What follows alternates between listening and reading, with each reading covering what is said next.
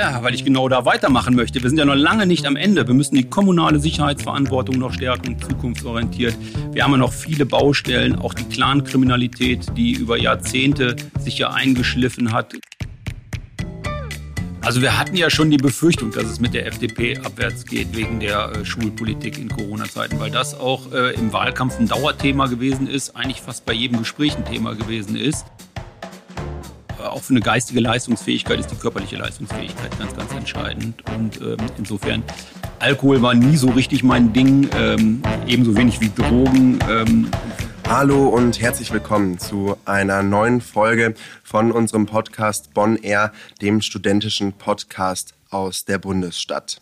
Am 15. Mai wurde ein neuer Landtag in Nordrhein-Westfalen gewählt.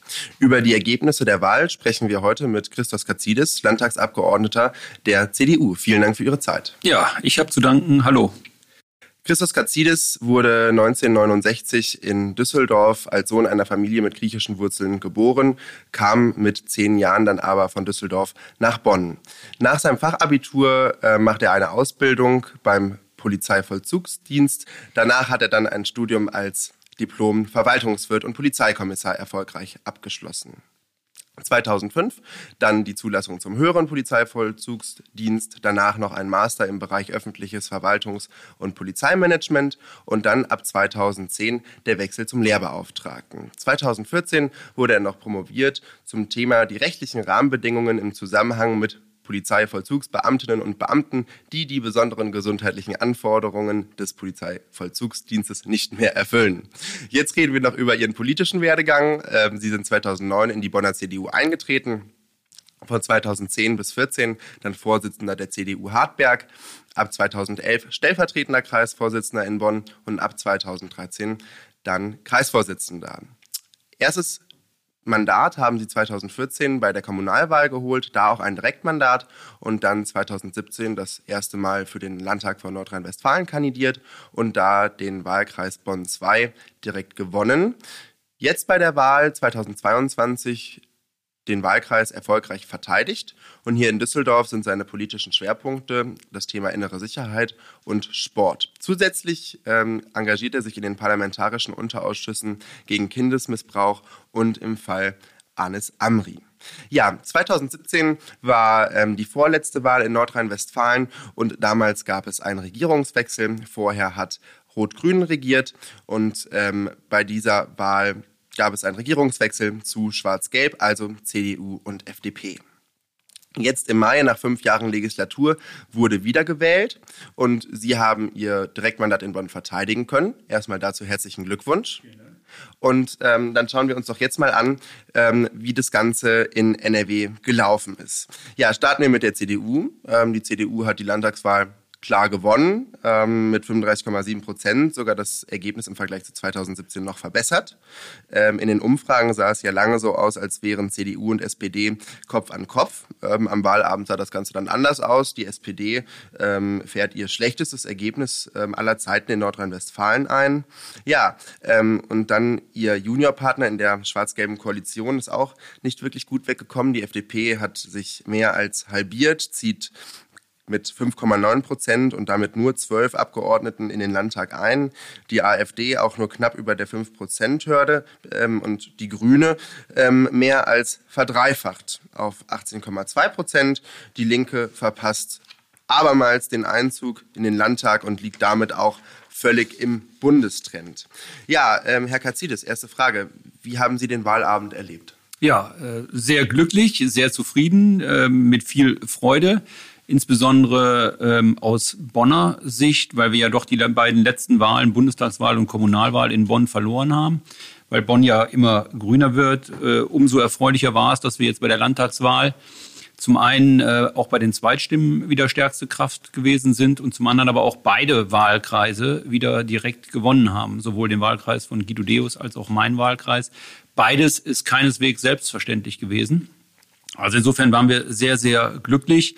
Ähm, haben natürlich ein Stück weit sicherlich auch neben unserer persönlichen Arbeit in den letzten fünf Jahren und unserer Erfolgsbilanz, die wir ja auch schwarz auf weiß nachweisen konnten, auch ein Stück weit vom Landestrend profitiert, der natürlich auch sehr erfreulich gewesen ist. Sie haben eben äh, die vorherigen Prognosen und Umfragen angesprochen, die wieder einmal nicht so zutreffend gewesen sind, äh, auch keine neue Sache dass die Umfragen nicht so zutreffend sind. Äh, es war sehr, sehr erfreulich, dass wir jetzt ja, fast neun Prozent vor der SPD liegen und da also ein sattes Plus eingefahren haben, ganz klar stärkste Kraft sind sodass auch die unsäglichen Debatten, die die SPD losgetreten hat, auch als Zweiter gegebenenfalls Regierungsverantwortung tragen zu wollen, sehr schnell wieder vom Tisch gewesen sind. Das freut mich sehr. Und insgesamt sind wir sehr zufrieden in Bonn und im Land. Das hört sich doch erstmal gut an. Ähm, bevor wir jetzt ähm, darüber sprechen, was da jetzt so alles kommen kann, möchte ich ähm, noch einmal zurückschauen auf die schwarz-gelbe Koalition. Ja, 2017 war völlig klar, ähm, wenn ich die FDP wähle, wähle ich schwarz-gelb.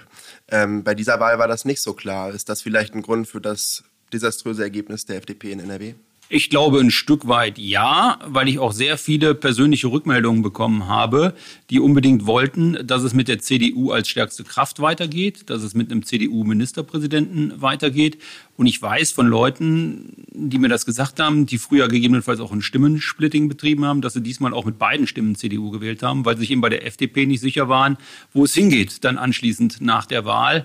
Ähm, neben der Schulpolitik, die sicherlich jetzt auch in der Corona-Zeit eine nicht unerhebliche Rolle gespielt hat, war das, glaube ich, eine der Mitursachen auch für das jetzige Ergebnis der FDP. Mhm. Ähm, nichtsdestotrotz haben Sie ja fünf Jahre lang erfolgreich und vertrauensvoll mit der FDP zusammen regiert. Ähm, als dann am Wahlabend äh, die erste Hochrechnung kam, ähm, die CDU, großartiges Ergebnis, haben Sie sich wahrscheinlich gefreut. Ähm, wie haben Sie geguckt, als die FDP kam? Also wir hatten ja schon die Befürchtung, dass es mit der FDP abwärts geht wegen der äh, Schulpolitik in Corona-Zeiten, weil das auch äh, im Wahlkampf ein Dauerthema gewesen ist, eigentlich fast bei jedem Gespräch ein Thema gewesen ist ähm, dass die Leute und Menschen in der Region, aber auch darüber hinaus sehr unzufrieden gewesen sind mit äh, der Corona-Politik im Schulbereich im besonderen Maße. Deswegen hatten wir diese Befürchtung schon, dass es halt nicht mehr reichen würde für Schwarz-Gelb. Sie haben es gerade angesprochen. Wir haben sehr vertrauensvoll, sehr gut, ähm, sehr partnerschaftlich zusammengearbeitet. Wir hätten es gerne fortgeführt. Aber die Wählerinnen und Wähler haben anders entschieden und jetzt gibt es eine, eine satte und klare Mehrheit für CDU und Grüne, die ja auch beide klare Wahlgewinner sind. Insofern glaube ich, wäre es auch nicht opportun für die Grünen, wenn sie sich mit zwei Wahlverlierern in eine Ampelkoalition begeben würden. Und insofern gehe ich mal davon aus, ähm, dass es sicherlich auch einen Koalitionsvertrag zwischen Schwarz-Grün geben wird. Äh, mal sehen, wie die Verhandlungen laufen. Wenn Sie es sich hätten aussuchen können, was wäre denn Ihre Traumkoalition gewesen? Schwarz-Gelb weitermachen? Also ich glaube, für die drängenden Probleme, ähm, die ja auch mittel- bis langfristig auf uns zukommen, äh, haben die Grünen schon ein sehr starkes Mandat bekommen. Und äh, da haben die Wählerinnen und Wähler auch schon den Anspruch und die Erwartung auch, dass die Grünen natürlich ähm, Regierungsbeteiligung auch ähm, bekommen. Und insofern äh, ist, glaube ich, eine sehr, sehr deutliche Wunschkonstellation Schwarz-Grün mit diesem Wahlergebnis. Und insofern gehe ich auch davon aus, dass das ähm, nach den Verhandlungen entsprechend zustande kommt. Und ähm, in Schleswig-Holstein wird es ja jetzt wahrscheinlich auch darauf hinauslaufen. Vielleicht ist das dann ja auch ähm, mit Blick auf die nächste Bundestagswahl eine Perspektive für den Bund zukünftig. Okay, also würden Sie schon sagen, dass Schwarz-Grün die neue Zukunftskoalition ist? Sein kann. Ob es so wird, wird sich zeigen in den Verhandlungen und dann in der Regierungsarbeit. Aber ähm, es ist zumindest, äh, glaube ich, mit Blick auf das Wahlergebnis äh, nach meiner Überzeugung das, was die Wählerinnen und Wähler wollen. Mhm. Ähm, die Ergebnisse, die wir jetzt hier in NRW sehen, was bedeutet das denn für die Bundespolitik? Ähm, zwei der drei Ampelparteien haben stark verloren, sind klare Wahlverlierer. Ähm, die CDU auf Bundesebene jetzt in der Opposition mit einem sehr starken Ergebnis, wie auch in Schleswig-Holstein eine Woche vorher, wo Daniel Günther die Wahl ganz klar gewonnen hat. Ähm, ist die Wahl in NRW für Olaf Scholz ähm, ein sehr dickes Brett, was er bohren muss? Also es ist, glaube ich, ein sehr dickes Zeichen und ein sehr starkes Zeichen an die Bundes-SPD, dass gerade hier in der SPD-Hochburg Nordrhein-Westfalen die SPD so abgestraft worden ist. Und das hat sicherlich zum einen mit der guten Regierungspolitik von uns in den letzten fünf Jahren zu tun, aber zum anderen nach meiner Überzeugung auch mit der schlechten Performance des Bundeskanzlers und der Bundes-SPD, die ja da von den Grünen vorrangig in der Ampelkoalition getrieben wird. Und äh, die FDP ist ja auch nicht der Treiber da im Moment, äh, so dass sich das auch sicherlich auch nochmal verstärkt ausgewirkt hat auf die Landtagswahl hier in Nordrhein-Westfalen und bei den Grünen halt positiv ähm, ausgewirkt hat, dass ähm, die beiden ich sag mal, führenden Köpfe äh, der Grünen, äh, Baerbock und Habeck, da im Moment einen guten Job machen und einen besseren Job machen als Lindner und Scholz. Und äh, das spielt sicherlich eine Rolle. Jetzt sind die Grünen in den Städten ja besonders stark. In Bonn ähm, ist es den Grünen nicht gelungen, das Direktmandat zu erlangen. Ähm, in einigen anderen Städten sieht das anders aus, beispielsweise in Aachen, Köln äh, und in Münster. Ähm, also man merkt, die, die Städte werden immer grüner. Sie hatten ja eben auch schon die letzte Kommunalwahl angesprochen. Ähm, da, da hat man das auch schon gesehen, diesen Trend. Ähm, was kann die CDU oder was muss die CDU denn machen, damit sie auch in den Städten wieder stark wird? Also äh, gerade vor dem Hintergrund dessen, was Sie gesagt haben, sind wir besonders stolz, dass wir in Bonn noch beide Direktmandate gewonnen haben. Die Grünen haben in den letzten fünf Jahren, wenn man sich das Ergebnis mal anschaut, bei den Erststimmen in beiden Wahlkreisen 20 äh, Prozent dazu gewonnen. Bei den Erststimmen, nicht bei den Zweitstimmen. Und das zeigt, äh, dass die Menschen ja auch ähm, bei der Erststimme mittlerweile ähm, grün wählen. Im Übrigen äh, völlig unabhängig von Personen, auch, auch sehr, sehr interessant. Und ähm, das ähm, führt natürlich dazu, dass wir uns äh, auch Gedanken darüber machen müssen, ähm, ob wir diesem Trend entgegenwirken können und wie. Ich glaube, beim Guido Deus und mir war die ähm, bürgernahe Arbeit ein ganz entscheidender Faktor. Äh, unsere Erfolgsbilanz war ein ganz entscheidender Faktor. Die Tatsache, dass wir über fünf Jahre hinweg viel im Wahlkreis unterwegs gewesen sind, viele Bürgerkontakte hatten, war ganz, ganz entscheidend, ähm, auch für unsere Wahlergebnisse auch. Ähm, und die Zuverlässigkeit und Verbindlichkeit und dass wir uns auch wirklich um Probleme auch gerade jetzt in der Corona-Zeit gekümmert haben äh, und da vielen Menschen auch helfen konnten an der einen oder anderen Stelle, waren sicherlich auch Erfolgsfaktoren, warum wir die Direktmandate wiedergewonnen haben. Und ähm, genau diesen Weg wollen wir weitergehen und können den auch hoffentlich weitergehen. Und da müssen wir mal gucken, wie 2027 die Situation ist. Was könnten Sie denn jetzt rückblickend im Wahlkampf beim nächsten Mal besser machen? Also ähm, wir haben äh, zum einen etwas unterschiedliche Wahlkämpfe geführt, der Guido Deus und ich, weil wir natürlich auch unterschiedliche Wahlkreise haben, auch gerade von der Bevölkerungsstruktur und von der Wählerstruktur. Ähm, ich habe einen reinen Persönlichkeitswahlkampf gemacht, ähm, ich sag mal physisch äh, im Wahlkreis und was die Plakatierung angeht und habe vorrangig bei den Themen äh, im Internet darauf gesetzt, weil wir doch merken, dass die meisten Menschen sich, wenn sie sich inhaltlich, thematisch informieren wollen, das im Internet machen und man ja gerade auf Wahlplakaten wenig Aussagen drauf bekommt und wenig konkrete Aussagen drauf bekommt.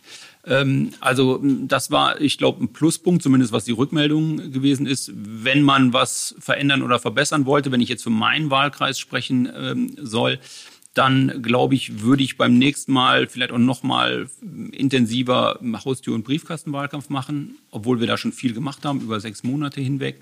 Aber ich glaube, das ist ein ganz, ganz wichtiger Punkt, äh, der auch zukünftig noch eine Rolle spielen wird. Ähm, ich glaube, es ist auch wichtig, 2027 ähm, wieder dann die konkreten Erfolge der ähm, Regierungsarbeit darzustellen aber auch zukunftsorientiert klar zu machen, ähm, wofür man steht, auch mit klaren Positionen. Ähm, und das waren alles Dinge, die wir jetzt schon berücksichtigt haben. Da würde ich vielleicht äh, bei der Wahl 2027 vielleicht den Fokus noch mal etwas stärker auf die Zukunftspositionen legen als auf die Erfolgsbilanz. Aber in dieser äh, abgelaufenen Legislaturperiode hatten wir halt viel vorzuweisen. ja, das ähm, hört sich gut an. Jetzt möchte ich aber noch über einen direkten ähm, Mitbewerber von Ihnen sprechen, nämlich in Ihrem Wahlkreis ist auch Joachim Stamm zu Hause, ja. war in den letzten fünf Jahren ähm, stellvertretender Ministerpräsident und Integrationsminister.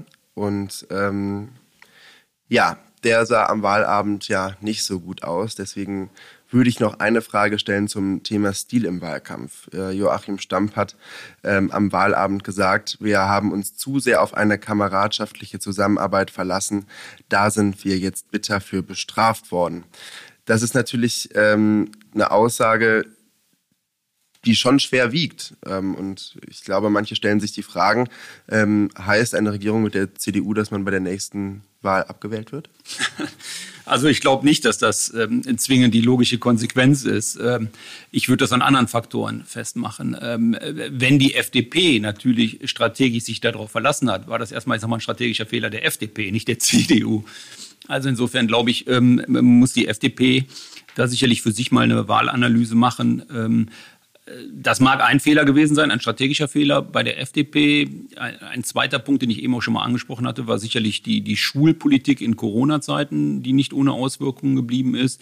Ähm, was immer wieder auch Gegenstand von Diskussionen war, war, war die Kampagne auch der, der FDP, was die Plakatierungen angeht und, und die Frage, ähm, welche Ziele man mit der Kampagne dann teilweise auch verfolgt hat. Ähm, äh, da muss die FDP für sich dann auch nochmal bewerten, ob die zielführend gewesen ist oder ob die nicht zielführend gewesen ist.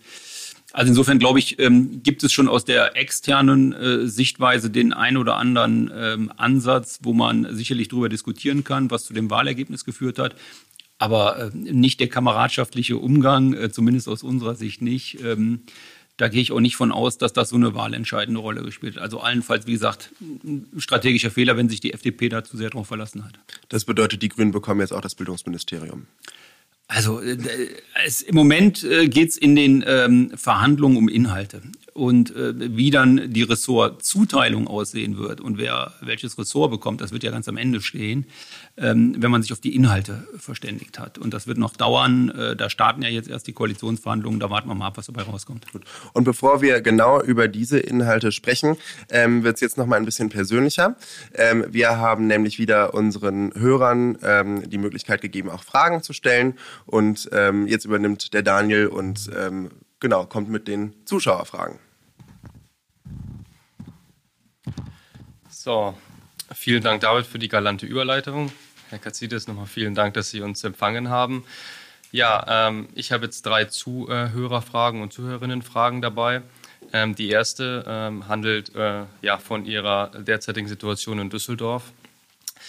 Sie sind seit 2017 vermutlich häufiger in Düsseldorf. Ähm, schlafen Sie im Hotel oder ähm, haben Sie eine eigene Wohnung? Nein, ich übernachte im Hotel, ähm, immer wenn ich hier bin, weil das jetzt nicht so oft vorkommt. Ich bin ungefähr ein Drittel des Jahres hier in Düsseldorf.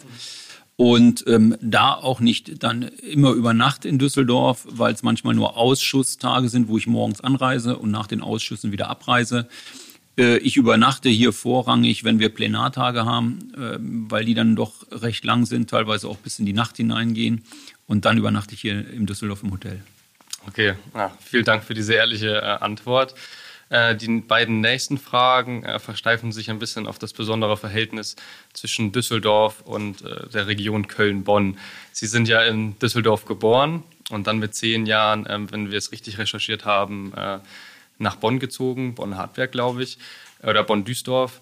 Ähm, da ist die nächste Frage. Äh, Sie wurden in Düsseldorf geboren und kamen nach Bonn. Jetzt arbeiten Sie in Düsseldorf. Wo gefällt es Ihnen besser?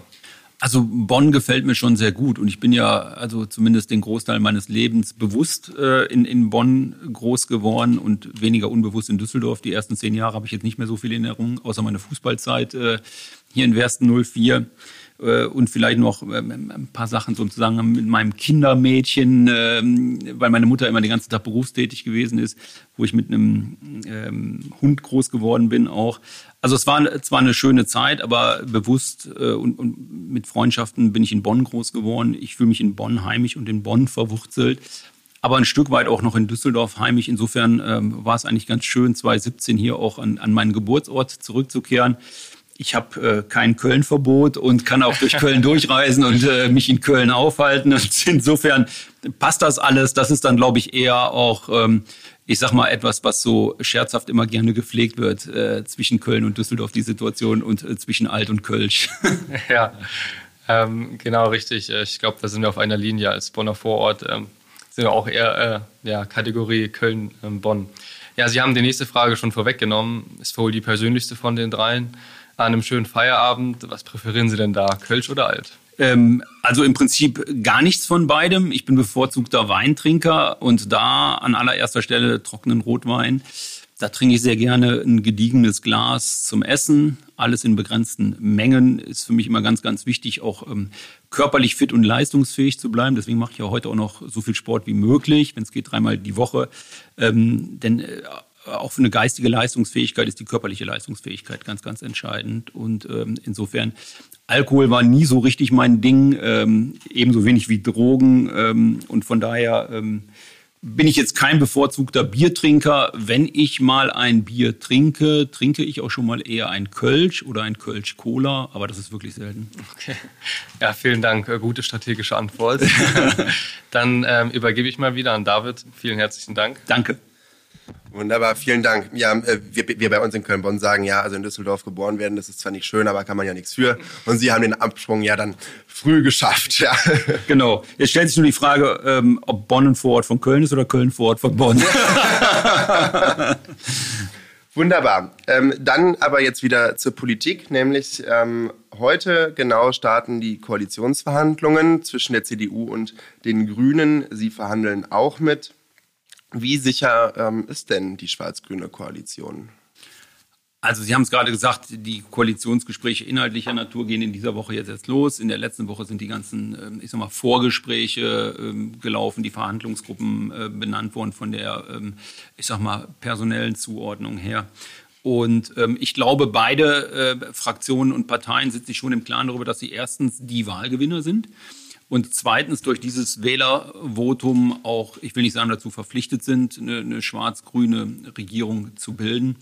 Ähm, aber sich schon der Verantwortung bewusst sind. Und ich persönlich glaube auch, dass es auch zwischen Schwarz und Grün jede Menge Schnittstellen gibt, ähm, wo man einen gemeinsamen äh, Konsens äh, hat oder auch finden kann, wenn es äh, dann mal unterschiedliche Positionen gibt. Im Übrigen genauso wie mit der FDP oder der SPD. Und insofern bin ich da sehr, sehr zuversichtlich, dass es ähm, eine schwarz-grüne Regierungsbildung geben wird. Wie das dann konkret aussieht, müssen wir dann mal abwarten, die nächsten zwei, drei, vier Wochen. Sie haben jetzt gerade gesagt, es gibt auch Überschneidungen mit der SPD. Ähm, eine große Koalition müssen wir aber nicht befürchten, oder? Da gehe ich nicht von aus. Also das wäre, glaube ich, die allerletzte Option, ähm, wenn nichts anderes machbar und möglich wäre. Ähm, aber äh, nochmal, ich äh, gehe mal davon aus, es gibt ja ein Sondierungspapier und wir steigen ja in die Koalitionsgespräche ein. Und in dem Sondierungspapier, was ja öffentlich ist, hat man sich ja schon auf einen bestimmten Rahmen verständigt. Und insofern ähm, gehe ich jetzt auch mal davon aus, ähm, dass man da sehr zuversichtlich äh, auf die Koalitionsgespräche blicken kann. Gut, es gibt ein Sondierungspapier, aber das bedeutet ja nicht, dass schon alles geklärt ist.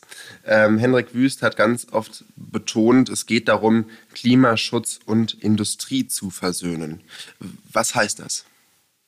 Also das ähm, Entscheidende bei dieser Aussage ist immer, genau wie in anderen Bereichen auch, dass man das eine nicht gegen das andere ausspielen darf und da keine Gegensätze kreieren darf.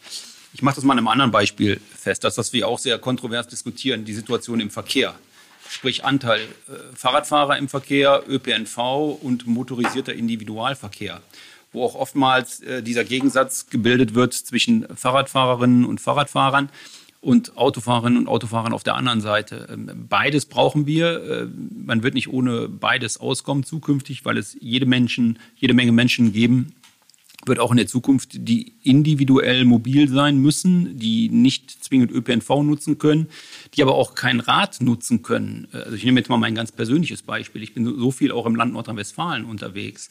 Ähm, ich könnte das gar nicht bewältigt bekommen, meine äh, teilweise 15-Stunden-Tage, wenn ich die mit dem ÖPNV machen würde, ähm, auch bei den äh, Strecken, die ich zurücklegen muss. Also insofern äh, brauchen wir alles und das Gleiche gilt natürlich auch für den oder für die Bereiche Klimaschutz, Umweltschutz und, und Wirtschaft. Die Wirtschaft muss mitgenommen werden. Es muss eine hohe Akzeptanz da sein, damit auch alle Maßnahmen entsprechend äh, umgesetzt werden, die politisch beschlossen werden. Und ähm, was ganz, ganz wichtig ist, ist, wir müssen auch die Menschen im Blick haben. Und das ist ein wesentlicher Punkt, den auch unser Ministerpräsident immer wieder meint, wenn er diese Aussage tätigt. Wir können ja nicht auch beispielsweise von heute auf morgen aus der Kohle aussteigen. Da würde man ja eine hohe Zahl an Arbeitslosen produzieren. Und da hängen ja Familien dran, da hängen Kinder dran, die dann von heute auf morgen in die Arbeitslosigkeit rutschen würden. Da haben wir auch eine gesamtgesellschaftliche Verantwortung und müssen gucken, dass wir das so verantwortungsvoll ähm, auch gestalten, dass da niemand wirklich auf der Strecke bleibt oder von heute auf morgen auch wirklich vor so einem Scherbenhaufen steht. Ähm, also da steht bei uns immer der Mensch im Mittelpunkt in allen Bereichen. Und deswegen ähm, muss das auch konsensual erfolgen im Zusammenspiel mit der Wirtschaft und genau das ist damit gemeint. Die Grünen haben sich mehr als verdreifacht im Ergebnis. Das bedeutet erstmal, das Selbstbewusstsein wird sicherlich groß sein. Ist groß. Ist groß. Und es gibt ganz viele neue Abgeordnete, die mit null Erfahrung kommen, aber vielleicht ja mit ganz viel Ideologie. Ähm, wie gefährlich ist das in den Koalitionsverhandlungen? Also ähm, es kommen nicht nur Leute mit Ideologien in den Landtag, im Übrigen von, von allen Parteien teilweise, ähm, sondern auch mit neuen Ideen. Und das ist, glaube ich, schon mal ganz, ganz gut und ganz, ganz wichtig auch fürs Parlament. Ähm, ich finde es ganz, ganz wichtig, dass wir auch ähm, nicht betriebsblind werden. Das gilt ja im Übrigen für jeden Betrieb, für jedes Unternehmen, für jede Organisation. Wenn man da zu lang äh, ist, dann kann es durchaus sein, dass man schon mal betriebsblind ist und insofern frischer Wind tut an der einen oder anderen Stelle mal ganz gut. Ähm, ich stelle fest, im Übrigen in allen Parteien, dass es durchaus von Ideologen Menschen gibt, aber auch Pragmatiker gibt, äh, sehr, sehr realitätsnah und realitätsorientierte Menschen, lösungsorientierte Menschen ähm, und dass sich da, glaube ich, nicht so viel tut in den einzelnen Parteien, was so ähm, vielleicht die prozentuale Verteilung angeht.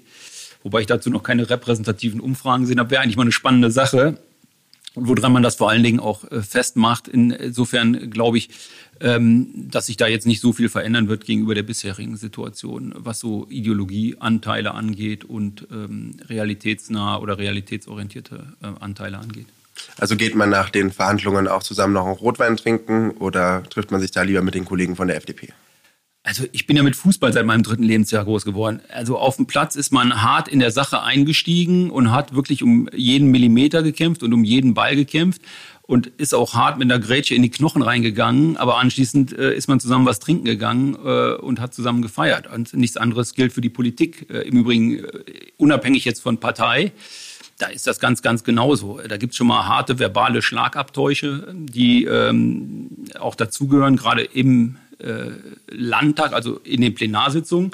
In den Ausschüssen wird ja vorrangig die Facharbeit gemacht. Da geht es dann auch schon mal verbal an der einen oder anderen Stelle gut zur Sache, aber vorrangig natürlich in den Plenarsitzungen. Das gehört dazu und das ist völlig normal und das ändert aber dann nichts an den menschlichen Beziehungen dazwischen. So soll es sein. Das hört sich nach einer guten Zusammenarbeit an, die auch Lust auf mehr macht zumindest dem einen oder anderen. Ähm, dann sprechen wir jetzt noch über Ihre besonderen Themen, Ihre speziellen Themen, nämlich das ist einmal innere Sicherheit und Sport, wie eben schon gesagt. Ähm, die hatten ja quasi schon, schon fünf Jahre in der Regierung Zeit, an diesen Themen zu arbeiten. Ähm, was haben Sie schon geschafft und was steht in den nächsten fünf Jahren an? Also in der Zeit von 2017 bis 2022 haben wir alleine im Bereich der inneren Sicherheit 29 Wahlversprechen umgesetzt von dem, was wir 2017 vor dem Wahlkampf kommuniziert haben und was im Koalitionsvertrag gestanden hat. Und das ist natürlich schon eine ähm, sehr große Hausnummer, auf die wir auch sehr stolz sind. Das fängt an mit so Sachen wie, wir haben den Haushalt fünfmal in Folge, also jedes Jahr gesteigert im Bereich des Innenministeriums. Wir haben den Haushalt für die Polizei konkret fünfmal in Folge gesteigert. Wir haben mehr Personal eingestellt, eine unserer Kernbotschaften und Kernforderungen damals. Wir haben die Technikausstattung verbessert. Ich habe immer gerne davon gesprochen, auch äh, in Wahlkampfzeiten, dass wir den rot-grünen Notizblock aus den Streifenwagen verbannt haben in Nordrhein-Westfalen und endlich Smartphones angeschafft haben. Das war eigentlich überfällig.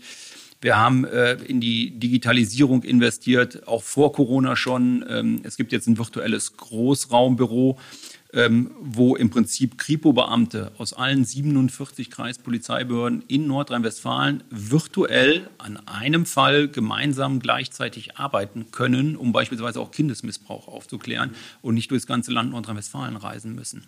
Wir haben die Befugnisse erweitert für die Polizei. Wir haben die kommunalen Ordnungsdienste gestärkt, die jetzt auch Bodycams einsetzen können. Wir haben also ganz, ganz viel gemacht, bis hin zu einem äh, Landesversammlungsgesetz, was überfällig ist. Da hatten wir ja die Gesetzgebungskompetenz seit 2010. 2006 bereits. Also ähm, da können wir auch richtig stolz drauf sein, vor allen Dingen auch ähm, im Hinblick darauf, dass durch die ganzen Maßnahmen der Opferschutz im besonderen Maße in Nordrhein-Westfalen gestärkt worden ist. Das ist uns ja immer eine Herzensangelegenheit. Man, man verbindet mit uns CDU immer so Law and Order Politik, die schwarzen Sheriffs von der CDU, die nur, äh, ich sag mal, so einen Polizeistaat wollen. Das wollen wir ja gar nicht.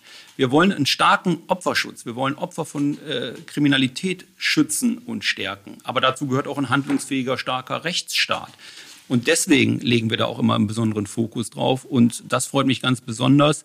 Und abschließend vielleicht ein Satz. Bei der Gesetzeserweiterung des Polizeigesetzes haben wir unter anderem auch die Möglichkeit geschaffen, häusliche Schläger für zehn Tage in die Zelle zu setzen, äh, was früher nicht möglich gewesen ist. Und das ist der häufigste Anwendungsfall vom Polizeigesetz jetzt aktuell. Und das freut mich ganz besonders, weil dafür habe ich zehn Jahre lang gekämpft bis wir das endlich äh, umgesetzt haben. Und jetzt können die Opfer von häuslicher Gewalt noch besser geschützt werden. Die Täter können nicht nur für zehn Tage aus der Wohnung rausfliegen. Wenn sie sich jetzt nicht an die Maßnahme halten, können sie auch zehn Tage in die Zelle gesetzt worden. Und das freut mich sehr. Wunderbar. Das hört sich ja gut an. Warum haben Sie sich nochmal in den Landtag wählen lassen? Was kommt denn jetzt? Ja, weil ich genau da weitermachen möchte. Wir sind ja noch lange nicht am Ende. Wir müssen die kommunale Sicherheitsverantwortung noch stärken, zukunftsorientiert.